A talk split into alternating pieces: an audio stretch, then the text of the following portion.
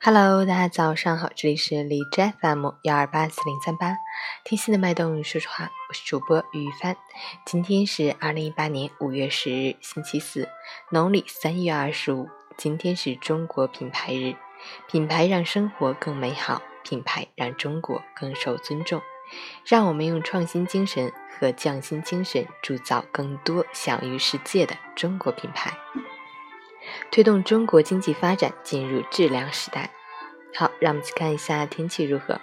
哈尔滨阵雨转多云，二十二到七度，西风四级，阵雨天气，过程雨量不大，气温维持昨天。降雨的同时，风力会加大，外出要携带雨具，注意防风、防雨、防火。出行注意交通安全。截至凌晨五时，哈市的 AQI 指数为四十四，PM 二点五为十八，空气质量优。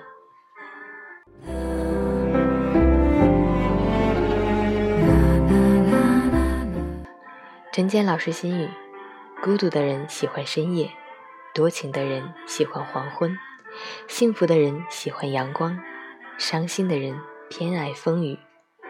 在喧嚣中要保持一份清醒，与纷扰中应拥有一份淡定。无论世事如何苍凉，以平常心看待万事万物，方可不悲不喜，不惊不扰，不卑不亢。所以，守得住点滴的美好，吸取眼前的欢喜。